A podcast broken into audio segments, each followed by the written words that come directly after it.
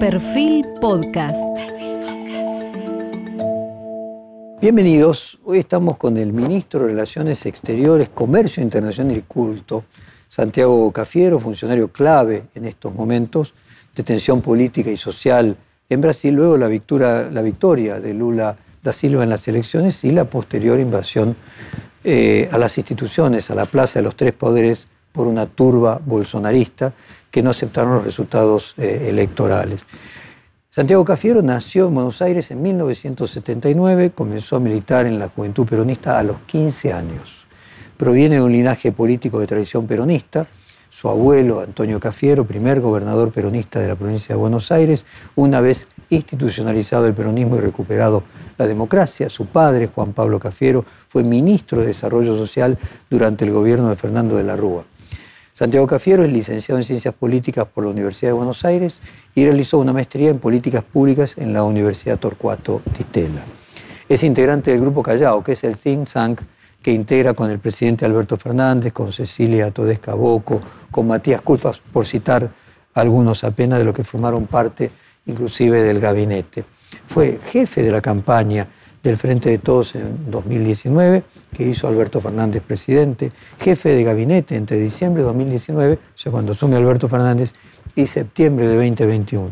En la provincia de Buenos Aires había sido subsecretario de Industria, Comercio y Minería, viceministro de Desarrollo Social, subsecretario de Políticas Sociales y subsecretario de Modernización. También fue concejal del partido de San Isidro entre el año 2009 y 2013. Y este reportaje se está produciendo en un momento muy particular con la llegada de Lula a Buenos Aires y va, lo vamos a publicar en conjunto y difundir en conjunto con el reportaje al canciller de Brasil, Mauro Viera. Así que lo primero que tengo que comenzar preguntándole a Santiago Cafiero eh, es que conversó con el canciller eh, Santiago, que conversaste con él respecto de la toma del de la Plaza de los Tres Poderes por una turba? Bueno, fue muy, eh, muy... Fueron dos postales tan distintas, ¿no? Porque lo conocía al canciller cuando acompañé al presidente Fernández a, la asunción de Lula el primero de enero allí en Brasilia. Y hacíamos todo el recorrido ¿no? de, esta, de estas plazas de, y veíamos cómo la alegría, cómo esas plazas se inundaban de esperanza, de expectativa, no solamente para el gobierno, no solamente porque ponían a Lula en el lugar que merece en la historia y, que, y en el presente, ¿no? sino también porque, bueno, me había tocado eh, acompañar también a Alberto cuando estábamos en campaña, eh, allá, cuando no era, no era todavía eh, presidente. Eh, ni siquiera habían pasado las pasos, me tocó, también lo acompañé a visitar a Lula allí a, donde estaba preso. En Curitiba. En Curitiba, muchos compañeros que, nos abrazábamos en ese, primero de enero, ahora, y nos reconocíamos, bueno, que, habíamos estado allí. Pero a Mauro Viera lo conociste recién el Y a Mauro Viera lo conocí ahí, y entonces... Digo, para compartir con la audiencia, él fue embajador, en la Argentina, sí, hace 15 años. Muchos Sí, pero mucho, es muy buen conocedor de la Argentina y tiene muchos amigos y amigas aquí, así que eh, en ese tiempo, bueno, lo cierto es que nos conocimos, lo conocí ahí al canciller Vieira y, conversábamos y de algún modo también reflexionábamos sobre la gran expectativa y esperanza que había en ese pueblo. Teñido una semana después por el ataque a las instituciones, por la brutalidad, por el odio, de la esperanza al odio se pasó en una semana. Esas plazas pasaron de una semana. Y la verdad es que lo que, lo que atiné cuando ni bien vi las imágenes fue llamarlo. Tengo un trato a partir de, ese, de esas conversaciones que veníamos teniendo y porque tenemos la visita de Lula el día de hoy domingo por la noche para hacer una, visita oficial. La primera visita oficial de Lula a, un país es a la Argentina. Es, viene, ¿Qué significa eso? Muchísimo, es nuestro principal socio comercial, es Lula, es, un liderazgo regional necesario, es Brasil volviendo al multilateralismo, es Brasil volviendo a la región, y es Lula, eh, tres veces presidente de Brasil, sin proscripciones, por, por el voto popular, por elección de los brasileños y brasileras. Desde el punto de vista comercial es es, enorme lo que la Argentina necesita de un Brasil pujante. Desde el punto de vista político, es eh, realmente la, necesidad de, asumir un rol de más integración. Era algo que Alberto venía llevando adelante, edificando de algún modo, sosteniendo de algún modo. Cuando nosotros llegamos al gobierno, todavía estaba Trump en Estados Unidos, eh, Bolsonaro en Brasil. Bolsonaro en Brasil. Despreciaban la región, tiene una mirada punitiva hacia la región, hacia el que pensaba distinto y o hacía algo por fuera de ese libreto, y tiene una mirada totalmente violenta y agresiva hacia la región. Eh, bueno, volver a edificar eh, mecanismos como la CELAC, volver a edificar eh, diálogos bilaterales que estaban rotos con, toda la región, fue algo que el presidente hizo, que Alberto hizo. Y a Alberto le tocó edificar eso, edificar eh, esa integración regional. Eh, tal es así que, bueno, fue premiado con el voto de confianza de sus colegas y asumir la CELAC, la presidencia de la CELAC, y continuar en esa tarea y en ese trabajo, ¿no? no solo... También significa el regreso de Brasil a la CELAC. Y ahora vuelve Brasil a la CELAC, y vuelve Brasil a la región estaba ausente, Brasil estaba ausente de los debates de la región, estaba ausente del multilateralismo. Lula significa volver a la región. Y, eso para nosotros es esencial, no solo por la cuestión comercial, sino también por la cuestión de política exterior. Es fundamental que Argentina y Brasil vayan juntos. Temas muy concretos, de la, cotidianos. Eh, la Argentina y Brasil pueden constituir, en esta crisis de suministro que hay a nivel internacional, ¿no? la globalización, que está sufriendo una decadencia cada vez más acelerada. Venía del 2008 en adelante sufriendo esa decadencia, con una caída del comercio internacional, pero se acentúa con la pandemia, se acentúa ahora con la guerra, ese multilateralismo eh, que está en crisis, bueno, precisa de nuevos encadenamientos regionales. Muchos hablan ahora de que lo que se viene es la globalización de las regiones, de los regionalismos. Y acá necesitamos a Brasil jugando ese papel Alberto edificó gran parte de eso, sostuvo gran parte de eso, pero siempre había un cuadrante ausente de liderazgo que era el de Brasil y ahora lo, tenemos. Eso es lo, son para mí las, cosas más importantes. ¿Qué hablé con Mauro Vieira? Bueno, mucha preocupación ese día, me tranquilizó de que ellos iban a, actuar con, todos, eh, con, toda la severidad de la ley para para avanzar y castigar a, los, responsables. Y así se hizo y me tranquilizó otra cosa, que ese mismo domingo por la noche, cuando hablé por última vez con él, ese, ese día, que hablé varias veces, me dijo, mañana te llamo para ponernos de acuerdo sobre la agenda de la reunión bilateral, porque yo en todo momento dije, bueno, por ahí esto es un destino incierto. No, no, por la agenda bilateral que vamos a tener el 23, porque el 23 tenemos la confirmación de Lula de que va a ir y el 24 volvemos a la CELAC. ¿Qué responsabilidad le atribuís eh, a las redes sociales, al discurso del odio, eh, al propio Bolsonaro en lo que sucedió en la Plaza de los Tres Poderes? Creo que los dirigentes políticos que por las razones que tengan, o por creencia o por especulación, alimentan discurso de odio, terminan sembrando odio en la sociedad y eso cosecha odiadores. Se tienen que hacer responsables. Los ¿Crees que puede ir preso Bolsonaro? Yo no sé cuál es la imputación y, no sé cómo es el, sistema judicial brasilero, pero sí le asigno responsabilidad. Hay responsabilidad política en Bolsonaro en lo que sucedió. Bueno, 24 de enero comienza la séptima cumbre de la CELAC, oportunidad en la que se firmará previamente el Acuerdo de Integración Económica y Energética con Brasil. ¿Qué nos puedes adelantar de ese acuerdo? El día 23 tenemos la visita de Lula, la visita oficial de, Lula da Silva, el presidente de Brasil, con todo lo que eso implica. Y es la hoja de ruta, los acuerdos que se van a firmar, los acuerdos a los que estamos alcanzando, son la hoja de ruta de avanzar y relanzar la relación con Brasil, de ponerla en otro nivel, la relación con Brasil de relanzar la asociación estratégica que tenemos con Brasil. De eso se va a tratar. Eh, ayuda la relación personal entre ambos presidentes, por supuesto. La afinidad sobre lo necesario, por supuesto. La afinidad ideológica sobre lo que hace falta en la Argentina, en Brasil y en la región, por supuesto que ayuda.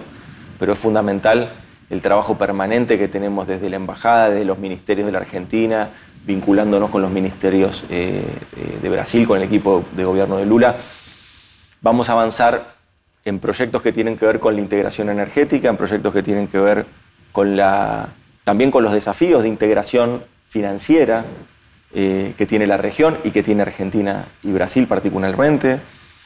También avanzar con, con los acuerdos que tenemos en materia científico-tecnológica, aplicaciones de tecnología nuclear.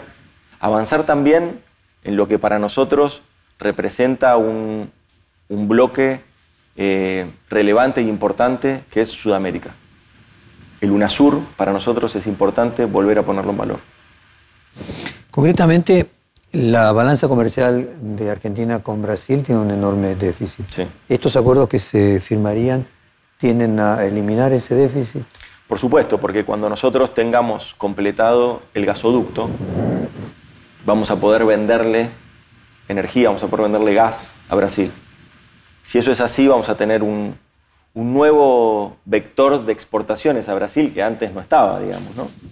Y con la producción que tenemos que bate récord sobre récords en vaca muerta, tenemos el gas suficiente para alimentar a todo el sur de Brasil, a sus industrias y a sus hogares. Y, lo podemos hacer de modo estable, confiable y con un valor muy, muy por debajo de, los valores que hoy se están pagando con el gas natural licuado, por ejemplo. Que, cuando tienen que abastecer centrales termoeléctricas están abasteciéndolas de ese modo. Así que en ese sentido, sí, por ejemplo, y, solamente estoy diciendo esto, si nosotros diseñamos una matriz eh, de un encadenamiento regional de valor con respecto a la industria, la industria automotriz, avanzar en la electromovilidad, en los autos eléctricos, en la industria automotriz que tenemos integrada con Brasil, bueno, ahí también tenemos mucho para, para avanzar en proyectos comunes.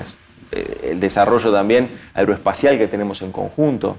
Es decir, hay, realmente muchos desafíos que tenemos que ir sorteando y que van a estar en el, en el documento que, que Lula y Alberto van a estar rubricando el día lunes. ¿A qué oportunidades concretas y de corto plazo se ven? Por ejemplo, hubo muchas especulaciones respecto de la posibilidad de que en esos acuerdos existiera una financiación por parte del BNDES o del Banco de Brasil de importaciones argentinas para que importaciones argentinas desde Brasil para que el déficit fiscal inicial por lo menos no tenga una salida de dólares.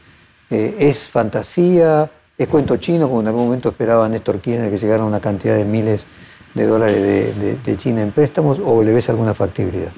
Lo importante ahí es la decisión política de avanzar en esa integración. Los tiempos sí, son tiempos que no, no, necesariamente son instantáneos, naturalmente.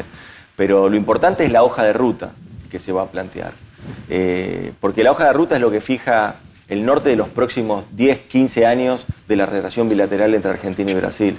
Y ahí estamos hablando de integración energética, estamos hablando de nuevos proyectos, pero también, sobre todo, estamos hablando de eh, nuevos vectores de desarrollo exportador que puede estar en el muy corto plazo, como por ejemplo eh, el segundo tramo del gasoducto. Vamos a estar terminando un tramo del gasoducto Néstor Kirchner hasta Saliqueló. Cuando, si continuamos ese, ese trayecto y Por ejemplo, que sería la financiación del el segundo gasoducto para que pueda llegar Ahí tenemos por supuesto, y ahí tenemos, bueno, mucho para, para poner rápidamente a, empezar a equilibrar esa balanza comercial que claramente es deficitaria para la Argentina, pero también es la que empuja a las pymes del conurbano bonaerense cuando quiere exportar. Cuando nosotros, cualquier pyme del conurbano bonaerense, cuando quiere exportar, el primer mercado que mira es Brasil. Cualquier pyme de la Argentina, el primer mercado que mira es Brasil. Por cercanía, porque tenemos el Mercosur, eh, por las diferentes facilidades que hay eh, y por el volumen de mercado que tiene, lo primero que mira es el Mercosur. Eh, con lo cual nosotros tenemos que privilegiar al Mercosur, pero sobre todo y particularmente la relación comercial con Brasil. Santiago, el caso de la presidencia del Banco Interamericano de Desarrollo de la Argentina había presentado como, candidata a Cecilia Tudeca y finalmente ganó y, votó por Ilial Goldfan. Eh, ¿Qué hubo allí cuando el presidente de México dijo ojalá le cumplan a la Argentina lo que le prometieron?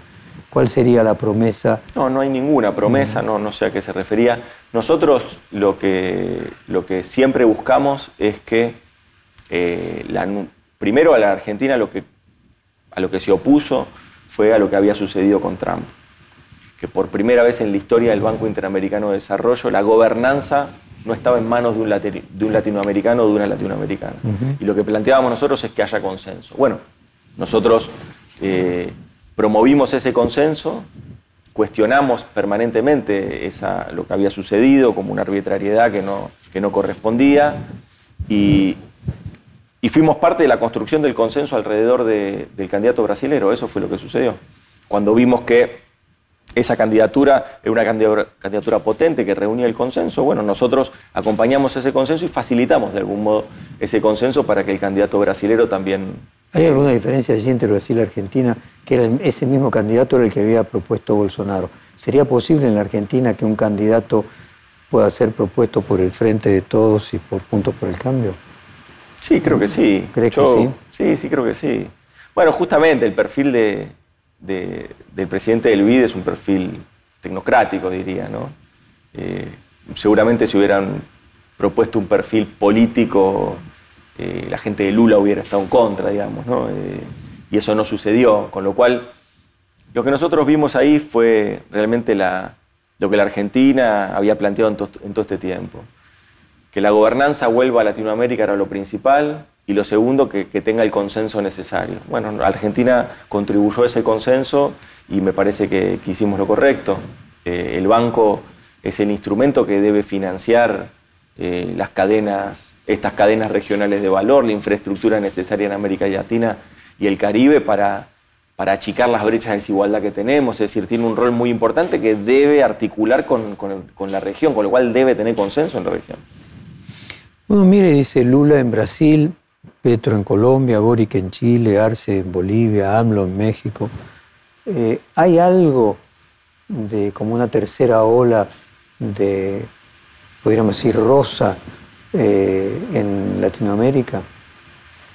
Mira, muchos de los que dijiste, justamente, eh, cuando nosotros iniciamos el gobierno había una gran soledad, porque muchos de los que nombraste no estaban electos todavía. Y realmente allí Alberto con mucha convicción y con mucha... Eh, y sosteniendo sus valores eh, políticos, eh, avanzó en, lo que él creía que era necesario, que era integrar América Latina y el Caribe. Y bueno, con, opiniones distintas, ¿no? pero él trató siempre de buscar esos, esos balances, ¿no? estar siempre balanceando situaciones y poder llegar a a lo que se va a estar dando, ¿no? Una cumbre eh, en Argentina, una cumbre en Buenos Aires, de la CELAC, con 33 países participando, ya los 33 países de la región. ¿Qué sucedió con, las elecciones y con las pretensiones de, cada sociedad, de cada pueblo, de los que me nombrás? Eh, yo no lo sé. Lo que sí estoy convencido es que todos los, fenómenos de, derechas antidemocráticas o de derechas eh, eh, profundamente neoliberales fracasaron en, la región. Y eso fue lo que, lo que permitió que los movimientos populares rápidamente recobren. Algunos, bueno, recuperando la democracia, como por ejemplo Bolivia, vos nombraste Bolivia, el caso de Bolivia es muy distinto. Bolivia un golpe de Estado, luego una proscripción y, termina ganando eh, Arce la presidencia, este, demostrando que, los bolivianos y bolivianas elegían otro gobierno, no, el gobierno eh, no, el gobierno de derecha que se, que se le quería imponer, digamos. Y, así muchos, digamos. Y yo creo que hay, una gran, hay un reverdecer de los movimientos populares en América Latina y el Caribe. Y también hay una mirada que es distinta, que es muy diferente a lo que fue anteriormente. ¿En los 70 o a comienzos de este siglo? Es muy distinto, son liderazgos diferentes, son liderazgos que tienen agendas. Hay un corrimiento hacia el centro, digamos, en los 70 era violencia física, comienzo de siglo violencia oral y ahora más parecido a una socialdemocracia. Yo creo, no me gustaría, me, parece siempre que, las categorías analíticas desde el punto de vista ideológico los latinoamericanos y caribeños tenemos nuestras propias categorías y lo popular tiene mucho más que ver que con eh, identificaciones de izquierda o de derecha, tradicional, europea o americana, digamos. ¿no? Eh, yo creo que, lo que se instalan son movimientos populares que dan cuenta de las necesidades de su pueblo y, entienden cuál es el mundo en el que deben desarrollarlo. lo hacen con mucho pragmatismo, naturalmente, no son posturas ideologizadas, son posturas más bien pragmáticas, donde tienen que actuar en un, ecosistema que es el que es, que es el dado. Sobre eso tratan de generar proyectos de transformación que son proyectos profundos, en algunos casos eh, lo hacen con más velocidad, en otras con menos, pero están todos yendo hacia la misma dirección. Lo que, lo que unifica o el factor común, si querés, el, denominador común de esos gobiernos populares hoy es la lucha contra la desigualdad, por ejemplo. Después de Buenos Aires, Lula sigue para Montevideo, a verse con la calle Pou. ¿Hay una idea de Lula de que el Mercosur sea el punto de partida para que toda Sudamérica integre un solo bloque económico? El Mercosur es la herramienta de integración regional más importante de Sudamérica, sin duda. Más importante de la región, te diría, sin duda. Eh, con sus más de 30 años, 32 años este año, eh, sí, 32 años este año, eh, transitó tiempos y velocidades, ¿no? tiempos donde los primeros 10 años hubo un gran comercio intrazona y luego, posteriormente, con el boom de los commodities y con el boom de, las materias, de los precios de las materias primas, hubo una gran primarización y, el comercio intrazona, que es un comercio más industrial, más elaborado, que, genere, que exporta trabajo, ¿no? que, hace movilizar muchos recursos que son mucho más eh, relevantes desde el punto de vista de la posibilidad de, generar empleo en, los distintos países. Eh, bueno, se vio, digamos, desbalanceado con respecto a la primarización que hubo después. Es decir, el, Mercosur se primarizó. Lo que creo que está haciendo Lula, y es el camino que entiendo que va a recorrer, por lo que venimos hablando, es volver a reindustrializar el Mercosur. En este contexto donde las cadenas de suministros globales eh, entran en crisis, primero por la pandemia, después por la guerra, eh, ¿no? esta, esta idea de cadenas de suministros. Eh, de volver a traer las fábricas de China a los lugares. Vuelve la relocalización, eso es lo que está volviendo. ¿no? Y América Latina y el Caribe, el, Sudamérica y el Mercosur en particular, tenemos que ponernos de acuerdo rápidamente en discutir qué eslabón de la cadena queremos ser. ¿Cuál vamos a ser nosotros? ¿El de la, el de, el de la exportación primaria de los recursos naturales? ¿O vamos a ser el eslabón que genere trabajo, que genere eh, conocimiento, que genere transferencias de tecnología, que, aporte a, la producción este, eh, con incorporación de, talento argentino, bueno, y talento sudamericano. Bueno, esa es la discusión. ¿Qué creo que, Brasil va a cumplir un liderazgo ahí? creo que este viaje es importante que hace Lula, por supuesto, a Uruguay, pero me parece que si nosotros fortalecemos el Mercosur, incorporamos nuevos miembros, ¿no? miembros que ya estaban, Venezuela, Bolivia, y terminamos de completar eso, y a, la vez seguimos generando una atracción hacia el Mercosur eh, de otros países de Sudamérica, bueno, ese, ese es el bloque regional necesario. Porque ese bloque regional es el que puede discutir, pues un bloque regional de 260 millones de habitantes, el Mercosur. Entonces podemos, podemos discutir. Eh, podemos discutir desde otro lugar y, tenemos, y es un bloque regional que tiene universidades, que tiene complejos científico-tecnológicos, que, tenemos, eh, que podemos hacer satélites, que hacemos vacunas. Brasil y Argentina hacen vacunas. Bueno. Ahora, decime, vos mencionabas el tema de la relocalización de las industrias, la nueva globalización de las regiones. Claramente Sudamérica es una región, otra región es Europa. Vos anunciaste que viajás a Bruselas para la reunión con Josep Borrell. ¿Qué expectativa tenés de que un acuerdo con la Unión Europea, ahora que no está Bolsonaro y está Lula, sea posible en algún tipo de, con algún tipo de modificación? No, es que nosotros creemos que el, acuerdo sufrió modificaciones. El preacuerdo que se celebró y se firmó en el 2019, de ahí en adelante, el Mercosur no hizo nada más, o hizo muy poco. Solamente fuimos respondiendo diferentes iniciativas y diferentes cuestiones que, se requerían de parte de Europa. Ahora, nosotros no exigimos nada de este lado. El Mercosur no exigió nada de este lado. Todo el, el capítulo de cooperación que es necesario para que las asimetrías productivas y financieras que hay entre ambos bloques se equilibren. Bueno, esa discusión hay que darla. Y Brasil está de acuerdo. Y por otro lado, tengamos presente esto, desde que se firmó eh, ese acuerdo, ese preacuerdo en el 2019, hasta acá, el Mercosur quedó prácticamente estático, casi, casi paralizado con respecto a eso. Sin embargo, la Unión Europea avanzó con el Pacto Verde Europeo, con, restricciones desde el punto de vista ambientales, con restricciones fitosanitarias, con barreras fitosanitarias, y eso puede repercutir en acentuar aún más las asimetrías entre ambos bloques, con lo cual hay mucho para discutir. La voluntad nuestra es, por supuesto, avanzar y tener un buen acuerdo posible. ese acuerdo es protegiendo a nuestras pymes, protegiendo la producción de la Argentina, protegiendo a los trabajadores argentinos. A vos te tocó ir con Alberto Fernández a Curitiba cuando Lula estaba preso, cuando nadie imaginaba que iba a salir libre, y mucho menos que iba a ser eh, presidente, y te tocó luego ir el primero de enero a la asunción de, Lula con, Alberto. La primera reunión que tuvo Lula fue con Alberto Fernández, el primer país que visita es la Argentina. De aquella experiencia en Curitiba, ¿qué te, crea, qué te queda que emocionalmente marcó la relación de Lula con la Argentina y con Alberto Fernández? Eso, haber ido cuando él estaba preso. Fue el único presidente que fue a verlo cuando estaba preso. Eh, ¿Qué experiencia tengo? Eh, una experiencia que, guardo grandes afectos de compañeros y compañeras que estaban allí haciendo la vigilia. Eh,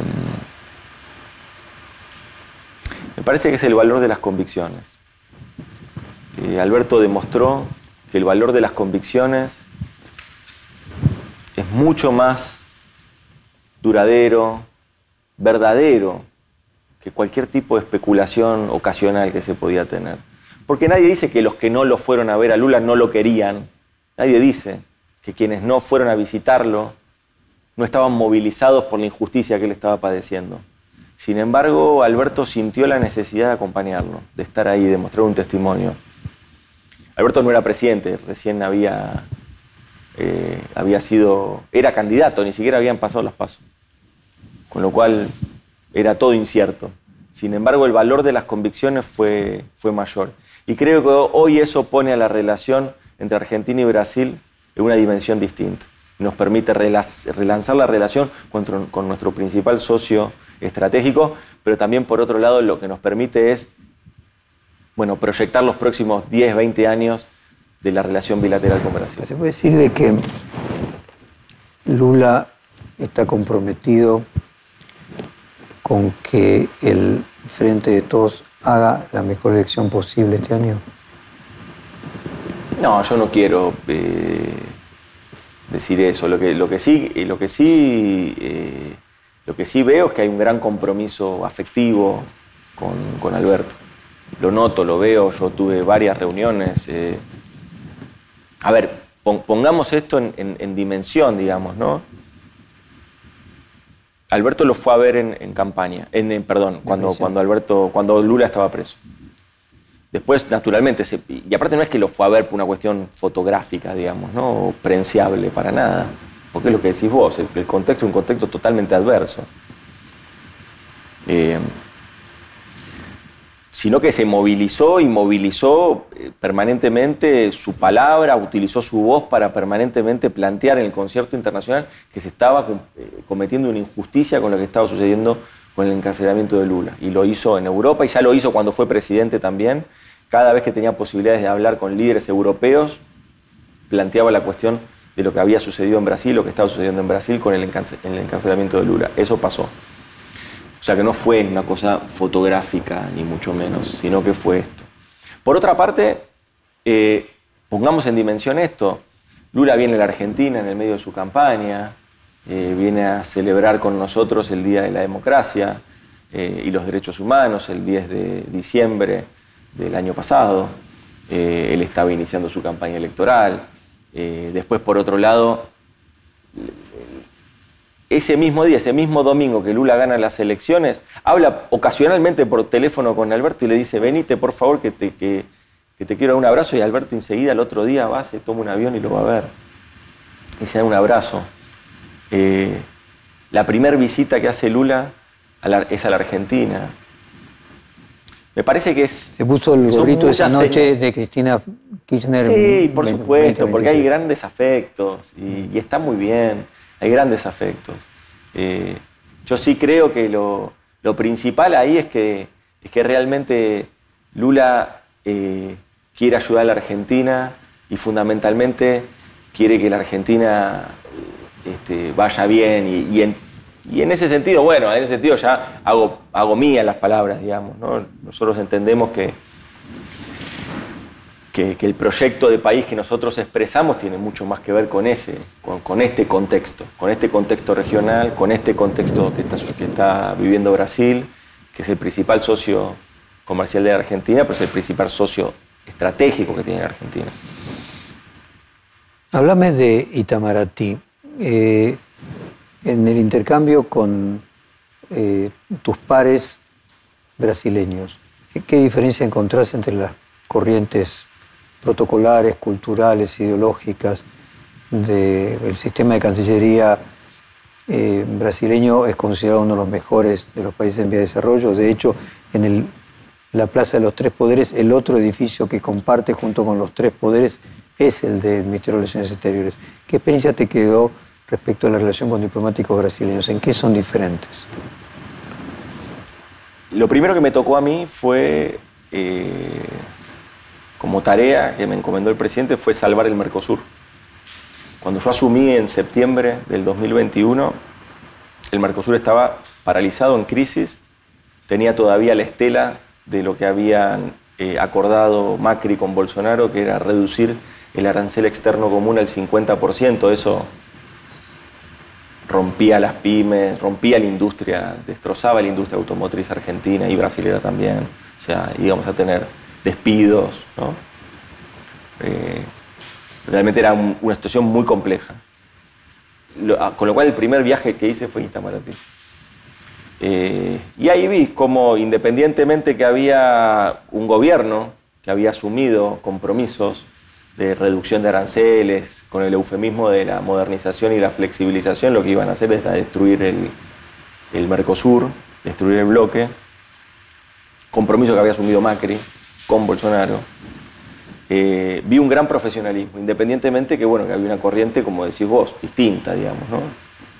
Pero vi un gran profesionalismo y yo pude, me facilitaron mucho ahí la tarea de negociación. Y pudimos salvarlo porque hicimos una buena negociación, logramos proteger los sectores productivos de la Argentina eh, y obviamente no reducimos, no, no, no, no, se redujo el arancel externo común como se, como se pretendía, eso hubiera destrozado, eh, destrozado la industria, industria local. Eh, con lo cual ahí vi realmente un gran profesionalismo y un gran compromiso hacia, hacia la política del Mercosur. Hoy que veo, bueno, una proximidad distinta, naturalmente. hay, una cultura profesional de las relaciones exteriores brasileñas. Hablábamos eh, previamente, así como nosotros tenemos que la orden al mérito más importante es la de San Martín, ellos tienen la del el varón de Río Branco, que fue el primer canciller de la República Brasileña. Es decir, Brasil consiguió con laudos diplomáticos eh, un porcentaje importante de su territorio sin eh, tener que llevar adelante ninguna guerra. ¿Hay algo de una cultura de relaciones exteriores? Las relaciones exteriores en Brasil vos sentís que está en el centro de la política mucho más que en la Argentina. Yo creo que, bueno, Brasil es un jugador diferente en el concierto internacional. Por eso se sintió mucho su ausencia en tiempos de Bolsonaro, la verdad. Eh, me parece que, que sí, que efectivamente hay una, hay una cultura de las relaciones exteriores en Brasil que no es la misma que en, la región, es la realidad. Porque también está en otra liga, para decirlo de alguna manera. Está en otra liga y están llamados a liderar, naturalmente diría, ¿no? Están naturalmente llamados a, liderar. Pero bueno, la región también eh, complementa y Argentina es un complemento fundamental en ese, en ese liderazgo de Brasil, naturalmente, porque primero porque por, la cercanía y no solamente ahora por la cuestión este, eh, este, afectiva, sino también porque verdaderamente la Argentina también es un país que ha logrado a partir de, eh, de, la dimensión de su industria, de la dimensión de, lograr esa autonomía industrial en, muchos, en muchos campos, de tener eh, bueno, un desarrollo de tecnología nuclear de 70 años, de poder ser uno de los pocos países, ocho países que pueden poner, eh, construir satélites y ponerlos en órbita. Eh, la Argentina en ese sentido tiene también un, tiene un prestigio internacional importante. Todo su enclave científico-tecnológico también le ha, representado a la Argentina un prestigio eh, muy relevante y eso Brasil también, obviamente complementamos con Brasil en, esa, en, ese, en ese sentido. salgamos de Brasil y vayamos ahora al resto del mundo. El miércoles 18, las tapas de dos de los principales diarios argentinos titulaban Rechazo de Estados Unidos por el juicio a la Corte un llamado a respetar las instituciones. ¿Hubo algún comunicado oficial respecto a ese tema de Estados Unidos? No, ninguno. Con lo cual, eh, los estados no, respondemos información en off, digamos, ¿no? Eh, porque los estados no fijan posiciones en off. Ahí hay que ver cuál es la rigurosidad periodística de esos medios, pero no es eh, para nada temas de, conversación que venimos teniendo con, Estados Unidos. Contame, ¿se va a hacer finalmente el viaje de Alberto Fernández a ver a Biden? Bueno, depende también de, las agendas, ¿no? no, no fue una reunión que estaba prevista, que luego se suspendió porque el, porque el, porque el presidente Biden tenía COVID, ¿no? fue público. Y, y, en base a eso, bueno, no se terminó de reprogramar. Se reprogramará, pensamos nosotros que de, todos modos la, la, agenda es una agenda potente, la que estamos desarrollando con Estados Unidos. Tenemos inversiones de capitales eh, norteamericanos que son importantes en, litio, en, en sector automotriz sectores industriales, sectores del conocimiento. Mira, el 50% de las exportaciones de la economía del conocimiento en Argentina van a Estados Unidos. De los servicios basados en conocimiento va a Estados Unidos. Es decir, el 50% de esas exportaciones. Con lo cual, tenemos un mercado fluido, sí, tenemos algunas barreras y algunas cuestiones que tenemos que resolver, por supuesto, pero, eh, pero realmente la, la relación es una buena relación. Por eso a mí me sorprendió esto que, que, surgió y que le dieron tanta, tanto relieve cuando no fue información oficial. Lo atribuyo a una cuestión de política local y me parece que tiene que ver con eso, de posicionamiento local de esas líneas editoriales, pero que no representan en absoluto las conversaciones que tenemos nosotros con, ni con el Departamento de Estado ni con, ni con la Casa Blanca. Bueno, vamos a hacer un corte comercial y quiero dejar planteado el último tramo de la entrevista, que es hablar de política local. Ya hablamos de Brasil, de Europa, de Estados Unidos Quiero que me cuentes un poco cómo ves al presidente Fernández, cómo te imaginas que va a llegar el frente de todos a las elecciones. Pero después de un corte aquí unos minutos y ya volvemos. Bueno, volvemos del corte de nuestro reportaje con el canciller Santiago Cafiero. Había quedado, hablamos todo el tiempo de internacionales, ahora quedaban los últimos 10 minutos de política nacional. Sos una de las personas más cercanas al presidente Alberto Fernández, fuiste su jefe de gabinete, su jefe de campaña, eh, quien lo acompañaste durante toda la campaña. Él había planteado que iba a participar de las PASO y iba a ser candidato. ¿Cómo lo ves hoy? Si es una aspiración que sigue manteniendo o está más o menos entusiasmado. El presidente siempre fue claro, aparte del presidente del, Partido Justicialista, eh, que él va a hacer lo que tenga que hacer para que el peronismo gane este año. Me ha confiado siempre una, una, relación eh, y ha sido siempre muy generoso conmigo y yo eh, voy a trabajar con, sobre esa premisa, la premisa que él planteó, que el peronismo gane las elecciones. ¿Por qué? Porque el peronismo es la fuerza política que puede desarrollar la Argentina en el futuro. Porque hoy, así lo entendemos con el presidente, hoy tocó edificar con muchos contratiempos. La crisis 2018-2019, el endeudamiento, el default macrista, porque la verdad que el eufemismo del reperfilamiento es no cumplir los contratos, básicamente, ¿no? Con lo cual eso, cuando no cumplís los contratos, es, eh, entras en bancarrota, es así. Y eso fue lo que sucedió.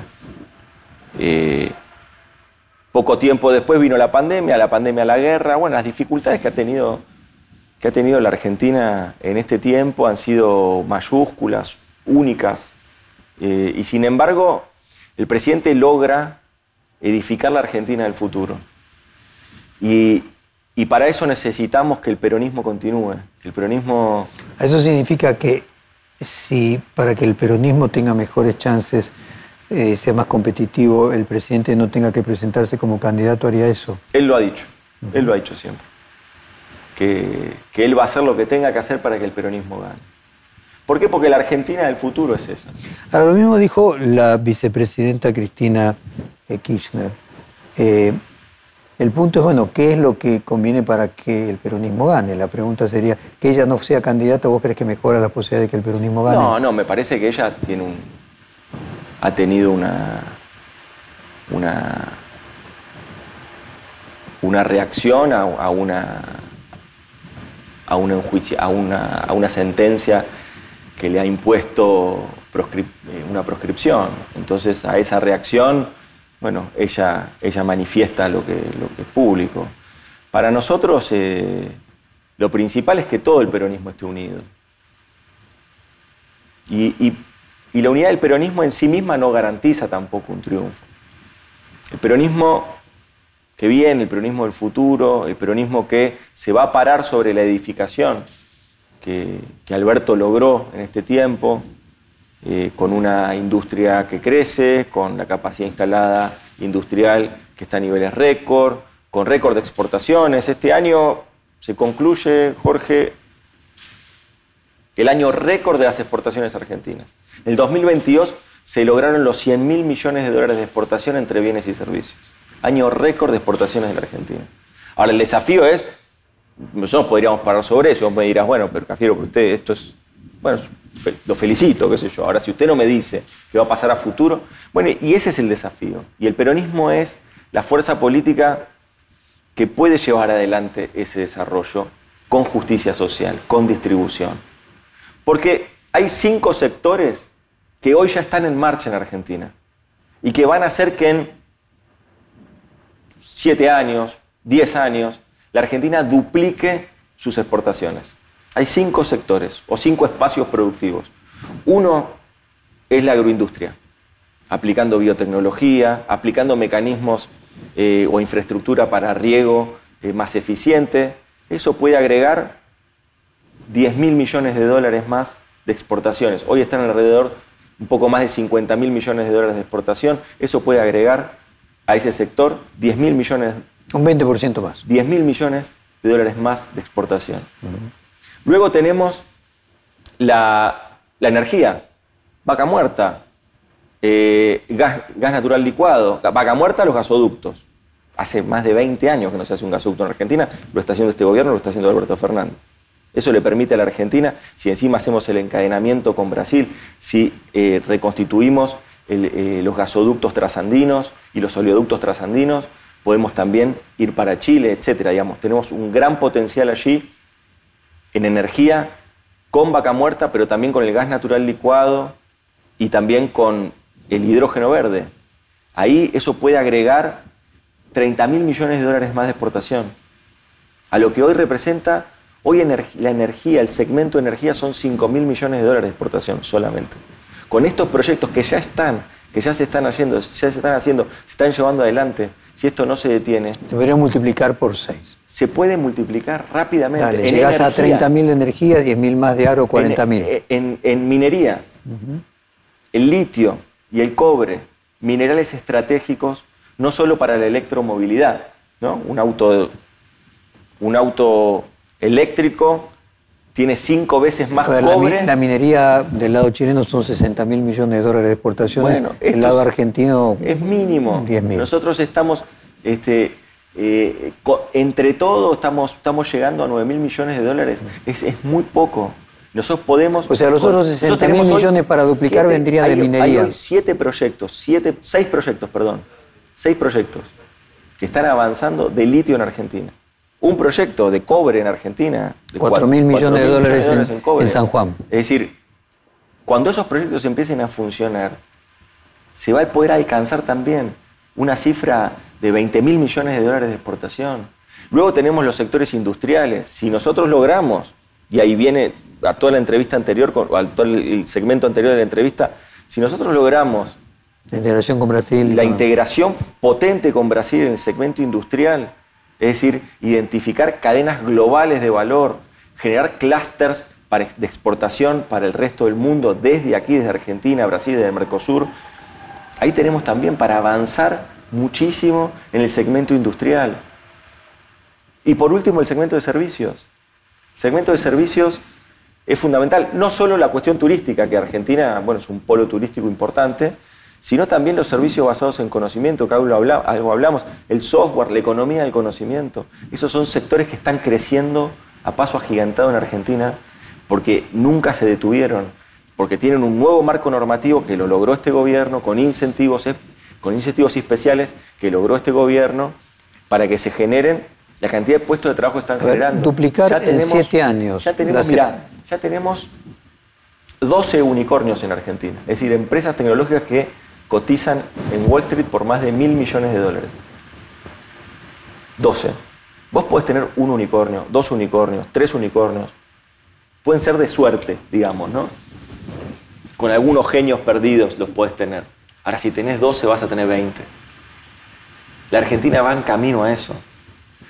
Todo el entramado de universidades públicas del conurbano eh, que están emplazadas en toda la zona del AMBA. Son grandes polos tecnológicos, científicos de la Argentina. Sin hablar de los sectores farmacéuticos, el sector maquinaria agrícola, eh, sectores donde la Argentina es muy potente y lidera. A ver, si uno duplica las exportaciones en siete años, podría aumentar el Producto Bruto, eh, no sé, 30%. Sí, 30%. Eh, y si uno aumenta el Producto Bruto 30%, lo divide siete años, tenés que aumentarías 4% el Producto Bruto por año. Hay una estadística que dice que los países que han ganado el Mundial aumentan su Producto Bruto medio por ciento más que lo que hubieran aumentado sin, el Mundial, en gran parte por el turismo.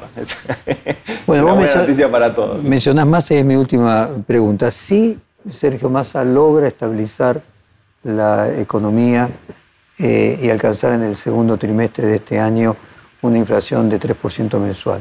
¿Se convierte en un candidato expectable del frente de todos a la presidencia? Yo creo que lo, que necesitamos como frente político es avanzar en esta senda de ordenamiento macroeconómico que, que Massa está llevando adelante.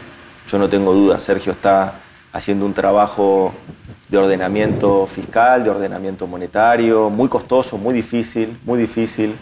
Eh, eh, administrando tensiones permanentemente, está haciendo una tarea muy compleja y la está llevando adelante con muy alejado de, todas esas cuestiones que siempre le dijeron, que, siempre lo, la, oposición, Juntos por el Cambio, el macrismo, siempre lo tildaban de, especulador, ¿no? lo mostraban ahí, más está haciendo, está demostrando que es un dirigente político que hace lo necesario, que no está pensando en la próxima elección y eso es fundamental para la Argentina que viene. Si eso lo deposita Sergio como un posible candidato, sería fantástico. Última.